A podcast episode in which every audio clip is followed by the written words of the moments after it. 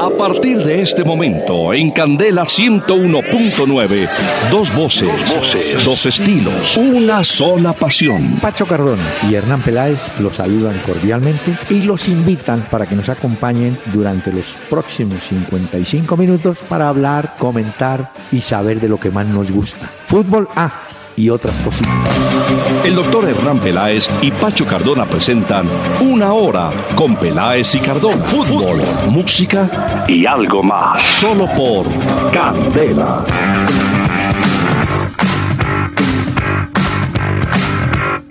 Muy buenas noches a los amables oyentes de Candela Estéreo del 101.9 FM Bogotá.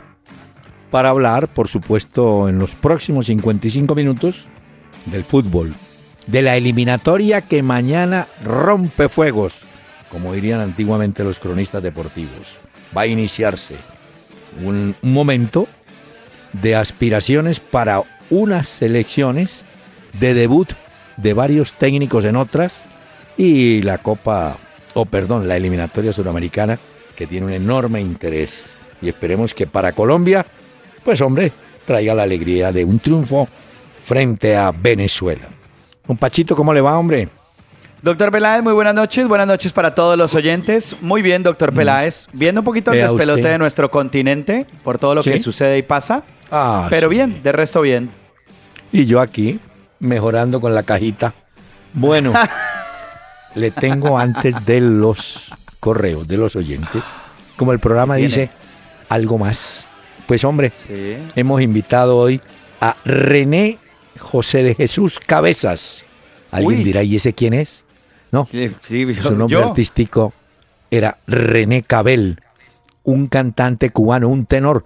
Lo apodaron el tenor de las Antillas y además tuvo mucho que ver con Colombia, porque él inclusive muere aquí en Bogotá, pero fue organizador de giras, trajo artistas, trajo su o tuvo su propio programa de televisión en Cuba antes de llegar a Colombia. Don René Cabel. Había nacido en Alquizar, Cuba. Y escuche este tema para comenzar. muy quedó, tan quedó como nunca. Las quiero repetir para que tú, igual que ayer, las digas sollozando. Palabras de mujer aunque no quiera Dios, ni quieras tú, ni quiera yo, hasta la eternidad te seguirá mi amor. Una sombra iré, perfumaré tu inspiración. Pues ahí, ahí pueden apreciar ustedes el estilo de René Cabel. ¿Sabe que René Cabel tuvo un maestro, un dramático, un tenor dramático italiano llamado Arturo Gobi, que había trabajado con Enrique Carus- Caruso, Enrico Caruso. Eh, Enrico Caruso se compara con Pavarotti, no sé. Pero bueno, Cabel quiso incursionar en la ópera, pero finalmente se decidió por ser bolerista de gran condición, un poco parecido a la historia de Alfredo Sadel, que también incursionó en música de ópera y de esto. Pero bueno, pero finalmente derivaron en boleristas de mucho estilo, don René Cabel. Muy bien. Suena muy bien esto, doctor Peláez. Eso sí Ah, suena usted- viejito, pero suena bien. Sí, no le eché vainas que el señor, sí, había nacido en 1914 y Uy. murió, y murió en el año 98 aquí en Bogotá. Aquí en Bogotá han muerto cubanos Miguelito Valdés, Mr. Babalú, y murió René Cabel, y murió Juan Legido, un español, y si mal no estoy, Armando Moreno, un cantante de tangos. De manera que Bogotá... ¿Y eso a dónde los iba a ver la gente? A bares, tabernas, fondas. En esa época, en Chapinero, en la 13 con 59 puede ser, había sitio, un sitio que se llamaba La Alhambra, creo, eh, que era también de un argentino, Raúl Iriarte. Y los veían mucho, los de René Cabel, los artistas que trajo Cabel, los presentaron en el eh, Salón Monserrate, se llamaba, en el último piso del Hotel Tequendama. Allá era Ah, donde generalmente se presentaban todos estos Ya. cantantes. ¿ah? Bueno, muy bien. Interesante historia hoy, doctor Peláez. Eh, muy bonita, muy linda. Bueno, Apenas eh, para empezar. sí, para empezar porque usted me envió correos, ¿no es cierto? Claro, doctor Peláez. Ah. Yo no. Los oyentes son los que nos envían los mensajes. Entonces- Antes de eso le digo que Medellín Junior está por empezar Sí. por la Copa Águila. Es cierto. Y hay otro partido, el de Santa De Fe. Sudamericana. La Equidad. Ah, No, ya. sí, de la Copa también. Ah, bueno, pero el que va por Win Sports es Medellín contra Junior. Ya en un momentico a las 7 y 10 por la. Copa Águila. Y se prepara también Santa Fe, entiendo, con la Equidad hoy. Bueno, Sí. Doctor se está Peláez, aprovecha. Mm, eh, antes de decirles a los oyentes por dónde nos pueden enviar sus mensajes, Sí. les queremos decir también que mañana a través de la de Candela de la señal de los 101.9 y a través de candelastereo.com estaremos a las 3 de la tarde con el juego de Colombia-Venezuela para que no se pierdan los comentarios del doctor Peláez, el relato Mm. de William Vinasco y vamos a estar acá. Muy bien, señor. Bueno, ah, pero le tengo, antes de los correos y antes de la página, como usted me da oportunidad, hay otro jugador colombiano. Vaya apuntándolo. A ver, Mire. la libreta.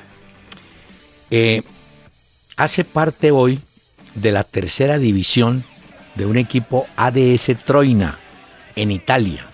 Es el único jugador, escuche bien, patrocinado por Nike y será fichado en enero con solo 16 años. Este equipo juega en la zona de Catania. Su nombre es Steven Noreña. No lo olvide. Steven Noreña. Steven Noreña. Tiene- ¿No recuerda el nombre del club, doctor Peláez, en el que está? eh, ADS, en vez de ser Sí. ADN, es ADS, Troina, Italia, no sé en qué división, menor debe ser, en Catania, ¿no? Pero lo, más curioso, escuche esta historia. Eh, el muchacho vivía en un corregimiento de la Marina en Tuluá. El año pasado mm, lo llevaron a Cortuluá, estuvo por ahí, después pasó al Cali en pruebas. Eh, el señor Martán llegó a ofrecer 100 millones por el pase del jugador. Bueno, lo cierto que después de tres meses eh, que lo vendieron al Cali, el muchacho aceptó la oferta de este equipo italiano, Steven Noreña. Bueno, Muy bien. Señor. Bueno, ahora sí les recuerdo a los oyentes que a través de la página Peláez y Cardona nos pueden escribir, también oír los diferentes audios que tenemos de los programas anteriores. Eh, vía Twitter, si les queda más fácil, podemos interactuar en arroba Peláez y Cardona. Y en Facebook, recuerden ahí, le dan me gusta a la fanpage Peláez y Cardona y también envían. Bueno. sus mensajes si quieren. a esta hora ya se cerró el libro de pases en Europa, ¿no? Sí, ya. Ya terminó. Muy bien. Pero aquí pregunta Julián Urango en la noticia del día, que la veníamos más o menos anticipando, ¿no? Ujú. Opinión sobre el regreso de Cuadrado al Juventus y la permanencia de James en el Real. Bueno, lo de Cuadrado se sabía, el jugador fue el primero en manifestar que él le gustaría regresar a Juventus donde había estado. Pero supo cómo fue la negociación, Pacho, ¿no? Pues eh, tengo ¿Hasta qué entendido que, que 2019, Sí. se dio 2019 es lo de cuadrado, eso es lo que tengo entendido. Bueno, y, Eh, y a partir de ahí, italiano, no, espere. El equipo italiano tendrá que pagar anualmente 5 millones de euros Correcto. por el préstamo. O sea que Exacto. en cuatro años recaudaría 20 millones el equipo Chelsea. Y entiendo que hay una opción mm, si el jugador, el Juventus quiere quedarse con sus servicios, ¿no? En definitiva. sí, Pero, pero es eso, este- va hasta 2019, 5 millones de euros es el desembolso que ha hecho la Juventus y hay una opción de compra obligatoria de 25 millones de euros si el jugador supera un determinado número de partidos.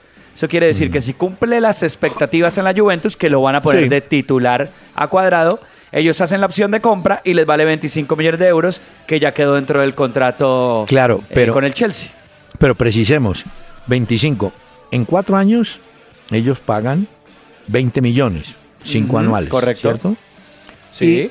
Y en el momento de la opción le quedarían faltando otros 5 millones al equipo italiano para saldar la deuda con Chelsea. Pero aquí hay que destacar que se le dio gusto al jugador. El jugador quería regresar Quería. a Italia y regresa. No, y por eso Conte no lo ponía Mm. con el Chelsea. Exacto. Él vuelve a la Juventus. Ahí ya la, la pasada campaña jugó, mire, 40 partidos, no está mal.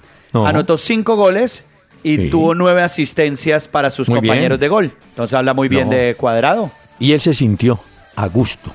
Porque yo creo que en el Chelsea, aquí que no, no, no nos oiga él, eh, yo creo que... No lo mortifique porque lo necesitamos concentradito. No, digo que en el Chelsea estaba William, o está William, el brasileño.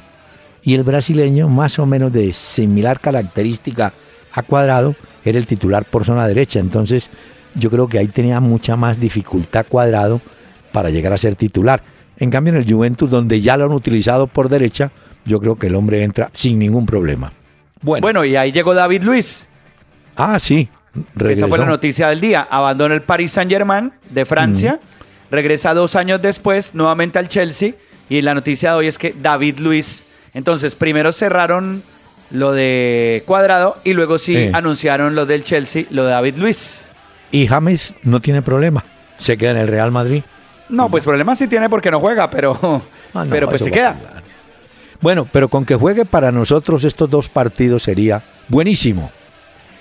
Ervin Sí. Agudelo, Facebook, dice, podemos decir que si mañana contra Venezuela y el martes frente a Brasil, Carlos Sánchez está bien e iluminado, ¿saldrán las cosas a favor para Colombia?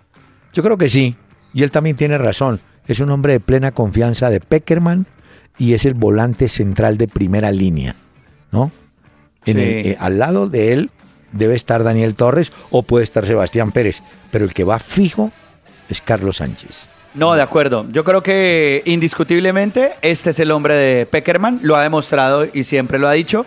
Se le ve muy contento también en los entrenamientos. Él dijo Sí. que tenía eh, algunas molestias, pero que al final, luego de los controles que le hicieron con la Fiorentina, se descartó cualquier lesión grave. Por eso puede hacer parte de la plantilla y está listo para jugar mañana si Peckerman lo pone, pero yo creo que Lo es indiscutible que lo va a poner ahí. Lo tendremos. Ervin Agudelo, yo digo en qué barrio vive, en Pasadena, porque si lo llega a decir el joven Cardona, diría Pasadena. No, No. es Pasadena. En Bogotá. Pasadena. En Bogotá, no, claro. Sí, claro, el otro es Sí, Pasadena. ahí cerca de la Alhambra. En California. Exactamente. Sí, no, de acuerdo. José, José Andrés Rodríguez mm, nos pregunta que si no nos parece extraño que Fiorentino Pérez, que nos tiene acostumbrados a contratar galácticos para su equipo, esta vez, esta vez se fue de tacaño. No, yo creo que... Pero ¿qué jugador necesita realmente el Real Madrid? Dígame. Pues dicen que ellos estuvieron en la puja por Pogba. Ah, pero sí. al final no, lo que hicieron fue como volver a traer a Morata. Lo ponen ahí. Pero tampoco es que haya gastado mucho dinero en lo que acaba de hacer el Real Madrid. Pocas Pero, cosas. Pacho. Pero digo una cosa, Morata tiene que pelear el puesto con Benzema. No es que no es que Morata llegue y sea el titular indiscutible. No, no. Él tiene que discutir ese puesto con Benzema. Y yo Sí. me ponía a pensar, usted contrata en el Real Madrid a Pogba y a quién saca del medio campo. Porque lo van a poner Sí, claro. si lo compran, ¿no? No, no, no, de acuerdo. Yo Ahora, que- la noticia en España hoy cuando cerraban el fichaje de los futbolistas es Ah. que el Real Madrid no gastaba tan poco dinero desde el año 2003. Desde esa época, el Madrid no invertía menos de 30 millones de euros Bueno. en fichajes. En ese año, eh, fichó a Beckham por 25 millones de euros. Esa fue la última. No. De- después vino la lo de última en la que gastó muy poco dinero. Pero Sí. a partir de ahí gastaba mucho, mucho, mucho en fichajes. Y por eso es que llama la atención que hace Mm. muchos años el Real Madrid no gastaba tan poco dinero en fichajes. Pero es que con lo que tiene, yo creo que le alcanza. Creo. No, Mire. claro. Mire, tiene cifras de por Figo pagó 60 millones, Mm. por Zidane pagó 75, por Ronaldo 45, por Beckham 25, Michael Owen 12, Cristiano 96. Esas son cifras que maneja gruesas Florentino Pérez. Y falta James, que también pagaron como Ah, 70, claro. ¿no fue? Sí, no, los James 70, también fue una barbaridad. Eh, 75.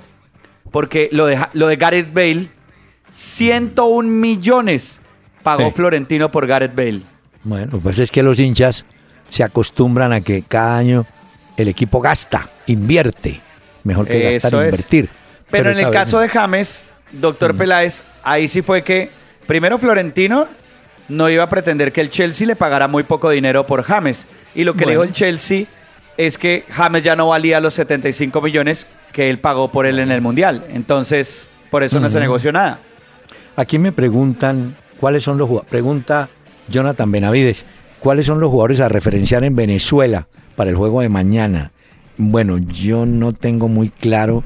Bueno, hay un bola, hay un jugador Peñaranda, ¿puede ser? Porque Sí. no está Guerra, no está No esta Seijas guerra. Son dos importantes bueno. que harán falta. y Rondón. Ese Rondón. Salomón Rondón, Uy, es de- uy, del West Bromwich, de Inglaterra. señor. Ese es. Pero t- también está... Mire, Bueno, el arquero es Daniel Hernández, que es del Tenerife, es importante Sí, no. también. Tomás No, sí, pero Rincón, el volante, ese volante juega bien. sí, y el otro del Rondón. Génova. y Rondón. Como ese Rondón, para usar un- una frase que siempre la traigo cuando quiero definir un jugador de esos que mete, ese es cacho adentro. Ese Ah, tipo va. ¿Se acuerda? ya. Cacho adentro no es el del toro. Es un tipo Sí, que de va y acuerdo. va, pero hay que estar encima. Va y molesta, va y molesta. Y Eh. Vizcarrondo, que ese es del Ah, Nantes de. Francia y lo conocemos bien al defensor. Sí, pero mientras mis, eh, Vizcarrondo hace los rulos, Colombia le puede llegar. Porque ese es otro que le Claro, fascina. no, eso hay que ganarlo. Hay que ganarlo, Mire, doctor Peláez. Señor, eh, pregunta Alejandro Arias, ¿será que la cancha del Metropolitano sí la alcanzan a tener para mañana en perfectas condiciones? Yo no, No. sé, ojalá, pero no, No. parece. Perfectas condiciones, ya Peckerman lo ha dicho hoy en la rueda de prensa, que en esa cancha no se debería jugar un partido internacional. Muy mal estado está la cancha del Metropolitano. Los Sí. que la arreglan y la cuidan dicen que es el color que la hace ver así, pero que se puede jugar al fútbol. Hoy entrenó Colombia ahí en la cancha del Metropolitano, Ah, bueno. pero definitivamente no está en perfectas condiciones Ahora, para un juego ah, Es un campo, eh, es una gramilla dura, dura, y el balón corre muchísimo, ¿no? Hay que tenerlo en Sí. cuenta. Y Bueno, acuérdense que mire. eso, minutos antes, mandan regar esa cancha. Sí. Y eso, el vapor que sale es un hervidero esa cancha del Metropolitano. Sí, usted quiere decir la evaporación. Sí, eso es un calor. Eh, claro. Eso parece una olla ahí. Una olla. ¿Qué tal esa? Una olla. Una olla a presión. No, no, no. Este cree que está haciendo frijoles. No, Mire, pero es cierto. Cuando uno se para ahí en la cancha del Metropolitano, eso sale Claro. vapor y todo eso se le calientan uno los es pies. decir, la temperatura del piso puede llegar a 40. Si en la gradería Uy. está en 35, No, en el piso está en 40. Mire, Bueno, Armando Gallego nos recuerda un tema que prometimos ayer sobre los técnicos que en Colombia han tenido mucho que ver con el desarrollo del fútbol nuestro. Y yo hice una pequeña lista, usted aportará, me imagino, o dudará. Mire, eh, hay que, en primer lugar, a Pedernera, que fue un hombre que trajo el fútbol clásico de los años 40 y 50 a Colombia. Montó un equipo el, que llamaron el Ballet Azul, Azul, donde le dieron la oportunidad a un solo jugador colombiano, el Cobo Zuluaga. Pero tenía un estilo clásico, reposado, bien jugado, con un hombre rapidísimo que estaba despegando Alfredo Di Estefano. Después, pero por ese fútbol, ¿cómo tan- era, doctor Peláez? Yo le pregunto, ¿era más de tener la pelota? ¿Cómo, cómo era ese fútbol en ese entonces? Le voy a decir una cosa. Si el jugador de ese entonces no sabía manejar el cuero, el balón, ese tipo no servía. Porque eso había, todos eran dominadores, taquito, túnel, alegría. ¿no? Magia. Dicen que Pedernera y Rossi, que eran veteranos, se juntaron y dijeron, llevemos allá un tipo que corra por nosotros. Entonces llevaron, trajeron a Di Estefano y le pusieron la Saet está rubia. Porque Pero se corría tanto Uh, en no, esa no. época como corren ahora los futbolistas. Yo creo que no, hacen tantos kilómetros. No, no, no. Y en esa época los jugadores eran más lentos, más pesados. Fútbol- eh, un fútbol más de, de, de inteligencia, ¿no? No el de ahora que es vaya y venga. En esa época era distinto. Y más de fuerza ahora. Bueno, vino a Colombia, a Cali, Carlos Peuchele, que había sido jugador de River Plate, un organizador, y fue el primer hombre que en Colombia dio a entender que había que trabajar en las divisiones inferiores. Y él se dedicó en el Cali a montar una, un grupo de jugadores juveniles, a escogerlos, que jugaron por allá en el 53 contra River Plate, una tercera división. Fue el primero que dijo, hombre, sí, sigamos trayendo jugadores de allá, pero busquemos en Colombia. Ese fue el primero. Después hay que poner al maestro Ochoa Uribe, que fue jugador y técnico Sí. y ganó todos los títulos habidos y por haber. 13 Y mostró, y él mostró un estilo. Él dijo, mis equipos tienen que estar ordenados así. Buen arquero y si es viejo, mejor. Defensa central, bueno. Volante central, bueno. Y un delantero central, bueno. Y yo con eso, y con eso ganó. Ganó el Millonario, ganó en Santa Fe. Bueno, el América fue un poquito más diferente. Pero Ochoa tuvo ese mérito. Y con Pero- Ochoa no era que empezaba el tema cuando decían que el arquero era el que tenía que dar más seguridad eh, dentro de la cancha. ¿No fue que empezaron ya como a darle ese valor también en Colombia al portero como esa figura que debería Claro. dar esa seguridad al equipo? Es cierto, por eso. Y él empezó a ganar campeonatos así, trajo a Cosi, bueno, o trajo a Cosi no, jugó con Cosi, él fue suplente de Cosi. Pero después en todos sus equipos recurrió a arqueros veteranos, a Pablo Arepas y compañía. Y en el América, pues trajo nada, más que, nada menos que a Falcioni. Sí, y entonces tremendo. él trajo, alguna vez dijo, hay arqueros que ganan partidos. Si les hacen goles, es normal, pero hay, hay arqueros que ganan partidos. Y Falcioni era un arquero que ganaba un partido en el 1 a 0, lo ganaba él, ¿no? Bueno, Sí, claro. Después hay un señor que no lo hemos valorado en lo que hizo y fue don Ricardo José de León. Ricardo de León, un técnico uruguayo que trajo el Tolima, que fue el hombre que trajo el pressing a Colombia. Él lo había hecho con Defensor de Montevideo en el 76 y el Tolima de la década del 80 revolucionó el fútbol porque eh, De León impuso ese estilo. Después, otro uruguayo, el negro Cubilla, en Nacional, quiso, había sido jugador de León, quiso imponer algo de eso, y de eso fue que se apropió Maturana para sacar Ah. el Nacional Grande, que en el año 89 gana con formación criolla la Copa Libertadores. Entonces va apuntando de León, Sí. Cubilla. Pero en medio de ellos. Pero realmente Hay el que empezó esa era entonces fue de León, según De León. entiendo. de la década del 80. Pero no podemos olvidar técnicos yugoslavos que lo hemos, hemos mencionado, Tosa y Popovic sobre todo, que aquí en Bogotá hicieron que sus equipos fueran fuertes. No eran una maravilla para el espectáculo, pero eran unos equipos productivos, efectivos. Tosa y Popovic, que le dieron un enorme valor a la preparación físico-atlética. Y por supuesto, Subeldía y Bilardo, dentro de sus estilos, también aportaron. De manera que, como usted nota, Pacho, No, vea, doctor aquí hemos Peláez, qué tenido- recuerdo. no, aquí han traído gente que, que ha enseñado Sí. y han venido otros a turistear. Ah, Sí. no, eso sí. Sí, sí, Por sí, aquí ha venido más de uno que... Uh, y pues de mire, nuestro país también, eso pasan por ahí. No, pero dan mire. vueltas, caen. Y no, pero es que yo- usted supo que Javier Torrente, el técnico del Caldas, de un momento a otro se despidió Sí. del Once Caldas, se abrazó con jugadores con el que conducía el bus y todo. Me voy, me voy para México. Estuve feliz en? Manizales. Sí, pero su rendimiento fue menos del 50%. Eh, lo cual demuestra, Pacho, que cuando a usted venga un empresario y le diga, Pachito, voy a traer un técnico que es de la escuela de Bielsa, no coma carreta. Una cosa es Bielsa y otra son los que han estado con él, ¿no? Pero, pero hay otra cosa y es que, claro, eh, se lo llevan a este, a Torrente, para la Fiera de León, para el equipo mexicano, lo ponen allá y lo ponen y lo ubican teniendo un rendimiento malo con el Once Caldas, lo que dice usted. Eso Sí. venden humo muchas No. veces y van ubicando gente. Y le voy a decir una cosa, es otro técnico que sale de aquí para México. Costas salió de Santa Fe, ganador, Y y, se fue al Atlas de Guadalajara, allá le fue mal, y regresó a Santa Fe. Torrente, Torrente, es más de ahora, buen recuerdo. Cobró platica y arrancó para México. Sí, sí, sí.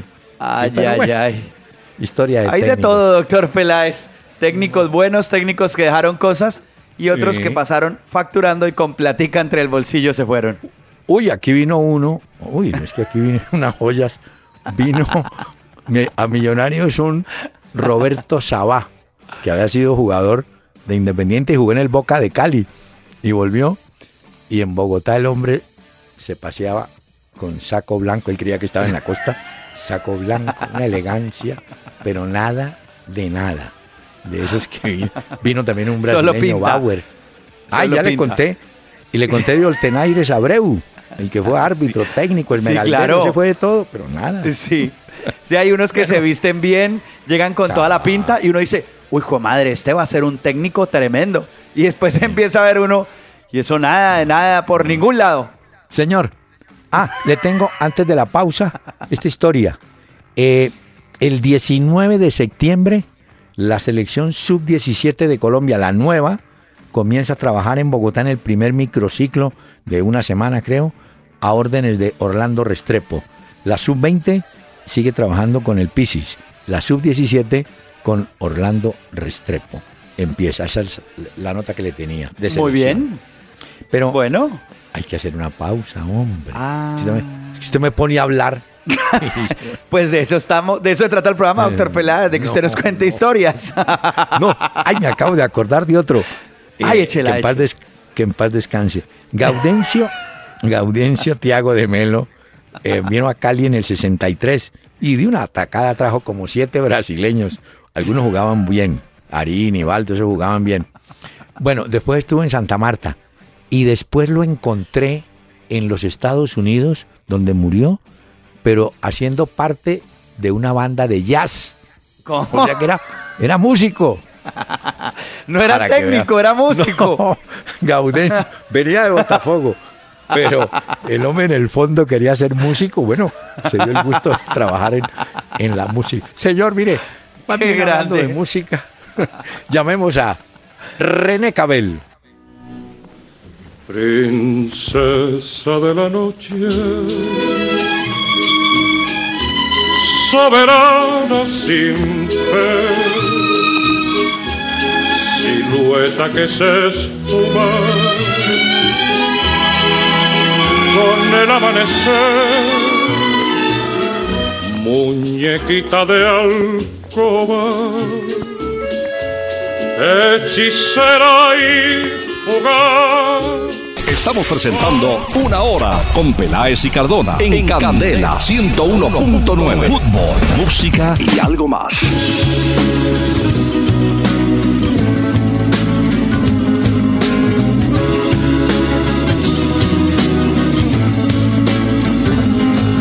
Policía te está extorsionando. Pero ellos viven de lo que tú estás pagando. Y si te tratan como a un delincuente, no es tu culpa. Dale gracias al regente. Hay que arrancar el problema de raíz. Esta noche, doctor Peláez y oyentes de este programa, he traído a Molotov, a una importantísima banda mexicana, Sí. sobre todo por esa visita que ha hecho Donald Trump a México.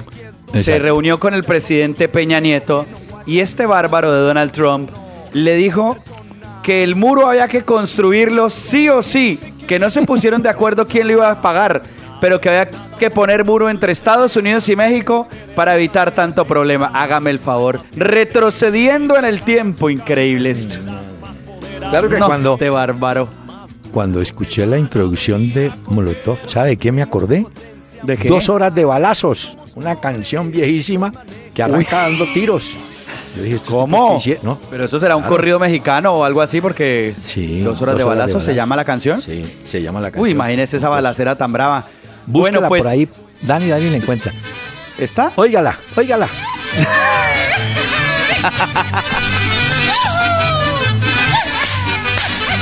óigala. Y hay bala. Las áridas regiones de la América del Norte. Uy, doctor Peláez, pero estoy a palo seco. Policías y ladrones, Oiga. Bueno, ahí le mostré. Se agarraron a balazos policías y ladrones. Está cantando Fernando Rosas. Muy bien. No, no, no, no, no. Y lo de México, usted ha hablado de lo de Brasil. Lo de Brasil ¿De también es un escándalo hoy. Uy, lo de Dilma Dilma Rousseff. Rousseff. Sí, sí. Bueno. No, no, no. Pero bueno, Óigame. Pacho, Señor. Tengo otro jugador colombiano, hombre. Gerson Vergara. Ese muchacho lleva días en el Milán de Italia, pero el Milán resolvió hoy cederlo al Arsenal Tula de Rusia. Ese equipo tampoco lo conozco. Tula fue un defensa que trajo Nacional. Este se llama Arsenal Tula.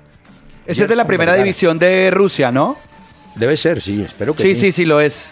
Ah, ese tiene bueno, 22 años, Gerson Vergara. Bueno. Y ese Señor. jugador entonces que llega al Arsenal Tula de la primera Sí. división de Rusia. Bueno, no me embolate. Mañana jueves, ¿cómo es el baile de eliminatorias, horas y partidos? Bueno, mañana a las 3 de la tarde arranca la transmisión aquí por Candela de Football Generations, de la transmisión del partido, con el doctor Peláez, con los relatos de William Vinascoche y Pacho Cardona, estaremos ahí acompañándolos. 3 de la tarde empezamos, el juego de Colombia-Venezuela es a las 3.30 en el Metropolitano, Perfecto. pero antes a las 3 ya ha arrancado Bolivia-Perú en La Paz, En La Paz. Hernando Siles. Bueno, ¿Ese cómo lo ve, doctor Peláez, el Bolivia-Perú? estrena técnico Bolivia, ¿no? Bueno, Sí. Bolivia en La Paz siempre tiene un plus. Vamos a ver si lo aprovecha este nuevo técnico. Bueno, A ver qué pasa ahí. 3 Colombia, bueno, ese 3.30. es 3 de la 3.30 Colombia, 3 de la tarde Bolivia, Perú. Sí. Luego de eso, tenemos. ¿Le recuerdo cómo van en las posiciones Bolivia No, no. y Perú? No, no, deme primero Ah, bueno. a las 5 que tenemos. No, a las cinco y media. 4. Ecuador-Brasil. No me en diga. Atahualpa, en Quito. En Quito, 4 de la tarde. Uy, Sí, claro. Es que son muy Mm. seguiditos. Argentina-Uruguay va a las 6 y 30. Por eso mañana, Ah. doctor Peláez, pues este programa no lo vamos a tener. ¿Por qué? pero pues regresamos la próxima semana. Porque si no, no Oyente. podemos ver Argentina-Uruguay, doctor Peláez. Oyente, Hay que ser oyente. sinceros con la gente. oyentes, ¿cómo le parece este muchacho trabajando No, con pero-? Descansa pero jueves, pues- viernes, sábado, domingo. No. No, doctor Peláez, pero Argentina-Uruguay hay que verlo. Sí, no sí, va a sí, hay decir que que, no, verlo. pues. Bueno, claro. sí, hay que verlo. Paraguay-Chile va a las 7 de la noche. Acuérdense que Argentina-Uruguay va en Mendoza, en el Sí. Estadio de las Malvinas, Argentinas. Y Paraguay-Chile va en Asunción, en Defensores del Chaco, a las 7 de la noche. Hola, Pacho. La barba que luce eh, este muchacho Messi debe ser que está preparando algún comercial a alguien, ¿cierto? Yo no sé, doctor Peláez, No. porque... ¿Será, Una dice afeitada. usted? Sí, una afeitada, eso es la- Ah, pensé que lo decía por el pelo. Le recuerdo algo rápidamente. A ver, a la la tabla tabla. de goleadores. Sí, Eh, Darío Lescano de Paraguay tiene Sí. cuatro goles. Felipe Caicedo de Ecuador tiene cuatro, es el segundo. Sí. Tercero está Godín. Mire, Godín, ¿ah? el Defensor. uruguayo. Tiene tres goles. Eso quiere decir Sí. que Godín es un defensor con gol en las eliminatorias. Está Vargas de Chile con tres goles también. Ah, bueno, y ahí están también Alexis Sánchez, Arturo Vidal, Carlos Vaca, Señor. Farfán. Pero, mire cómo son los jugadores. Llegó Muslera, eh, no, no, fue Muslera o Godín. Ah, Llegaron a Mendoza, como dice usted. Primera declaración. Uy, van a enfrentar a Argentina, ¿qué tal? Dijo, no, como estrenan técnico, nos va a quedar fácil. O sea, de una vez, los uruguayos dijeron, no, eso es, es un mal agüero estrenar técnico. Bueno, Pero eso es lo que uno espera de los jugadores colombianos, que cuando los entrevisten en Barranquilla digan, bueno, ¿y qué opina de Venezuela? No, pues todo, papita para el loro. Debería ser así, porque es el último de la tabla, doctor Peláez. Óigame, pero mire, el fútbol sí es muy raro definitivamente, vea. Matías Fernández, chileno. El que acaba de mencionar usted, Eduardo Vargas, chileno. Y otro chileno, Mauricio Pinilla, que juegan en Europa los tres. en este momento están en muy bajo nivel, dicen en Europa. Matías Ya. Vargas. Pero Matías. Fernández va para el Milan. No, correcto, pero que no es el Matías que ellos quieren ver. Vargas Ah, ya, es goleador nivel. cada vez que viene por acá y allí, no sé, allá parece que no. Bueno, miramos la, La tabla. tabla. Sí, señor. La tabla dice, eh, Uruguay es el líder con 13 puntos, Sí.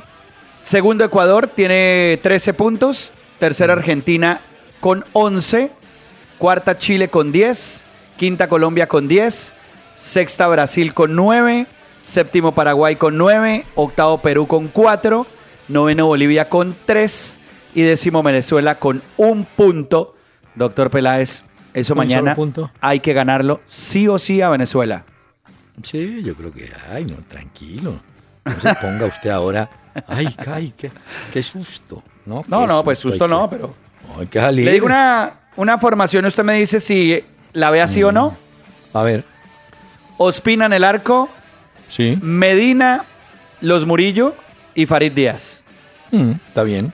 Carlos Sánchez, Daniel Torres, Cuadrado, James, Cardona y en Punta Vaca.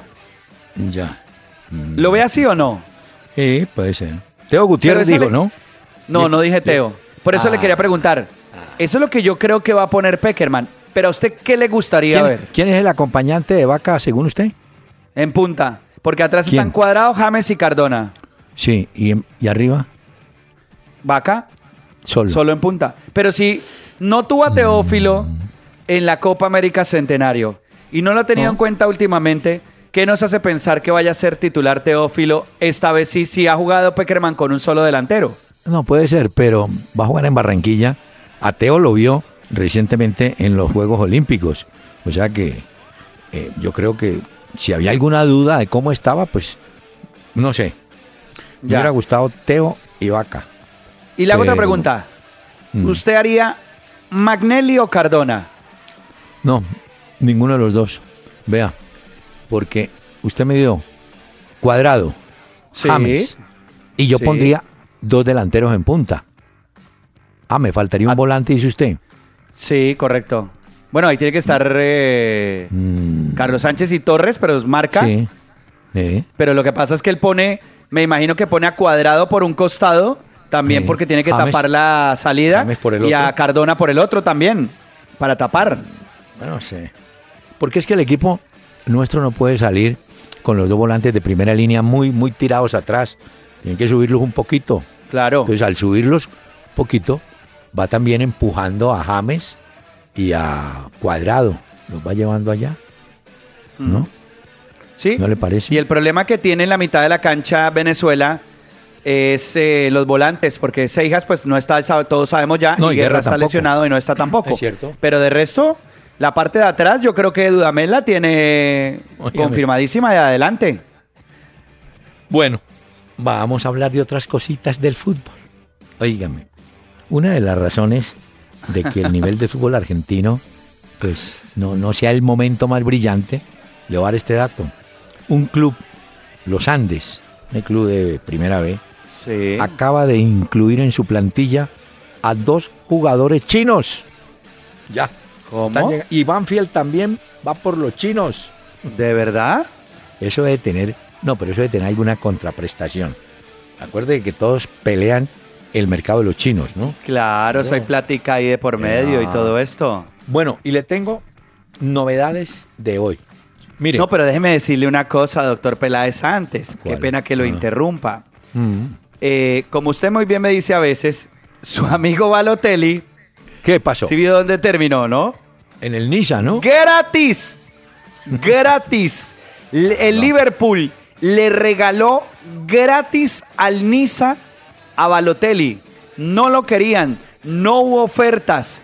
Y al final, el Liverpool le dijo al Niza, no, llévese a este tipo porque este no está ocupando un lugar acá y gratis. Y apareció el presidente del Niza al lado de Balotelli y dice que ojalá que en este club recupere esa confianza que ha perdido Mire. Balotelli durante tanto tiempo y tantos años. No se vaya a mortificar. Si yo tuviera plata y fuera dueño del Deportivo Pasto, me traigo a Balotelli para que haga pareja con Johan Arango. Balotelli y Arango, esos enloquecen la ciudad No, y pues, enloquecen ¿qué? al rival y ganan. y venden camisetas. Bueno, mire, usted dio la de Balotelli que ya está desvalorizado. Sí. Pero le tengo otro dato. Lucas Prato, que debe ser titular mañana, vio que Higuaín no lo tuvieron en cuenta en esta selección de Argentina de ahora. No, no, no. Entonces, Lucas Prato, que es un hombre que ha visto eh, Bausa en Brasil mucho, con el Mineiro, tiene posibilidades de irse al Celta de Vigo. Lucas Prato. Y otro que va para el Sevilla español es Nasri. ¿Usted se acuerda de ese del Sí, sí, el del City. ¿no? El del City, ¿no? Sí, eh, Pep Guardiola ya se lo había dicho a él que no contaría eh, dentro de sus planes y por eso es que Nasri llega al Sevilla, llega al equipo de San Paoli. El Sevilla yo vi que se tuvo grandes fichajes. Sí, mire que estos jugadores en todas partes son iguales. Pablo Ceballos, muchos lo van a recordar en Medellín, fue jugador de Nacional, un delantero que trajeron, eh, con mucho bombo, no fue tanto, volvió a, a Paraguay. Pues ha firmado contrato por un año un e- con un equipo en Qatar.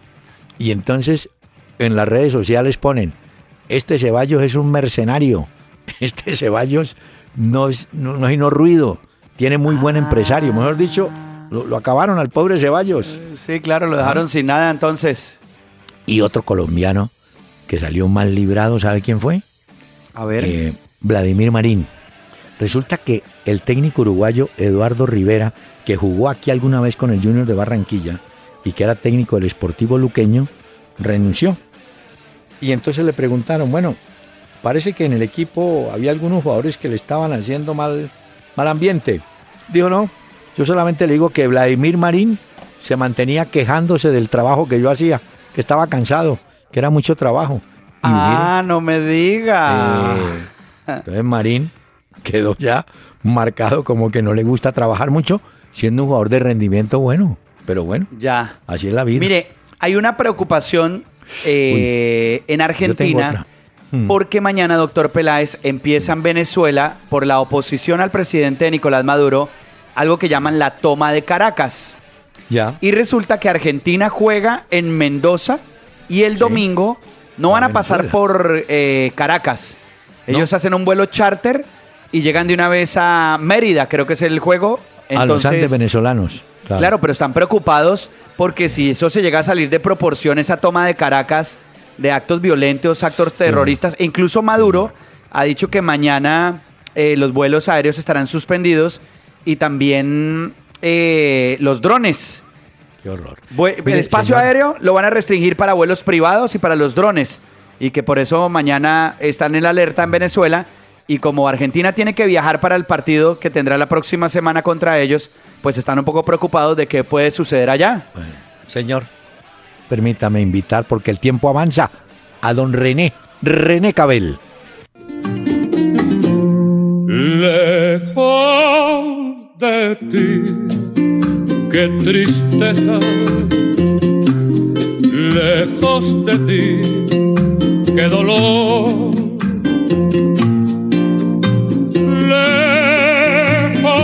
Mi alma llora porque sola está muy sola, sin tus besos, sin tu amor.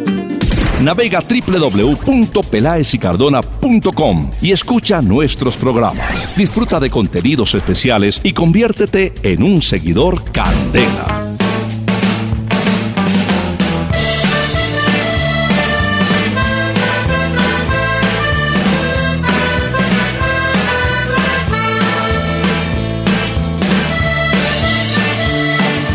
Doctor Peláez también es de Molotov y se llama Frijolero.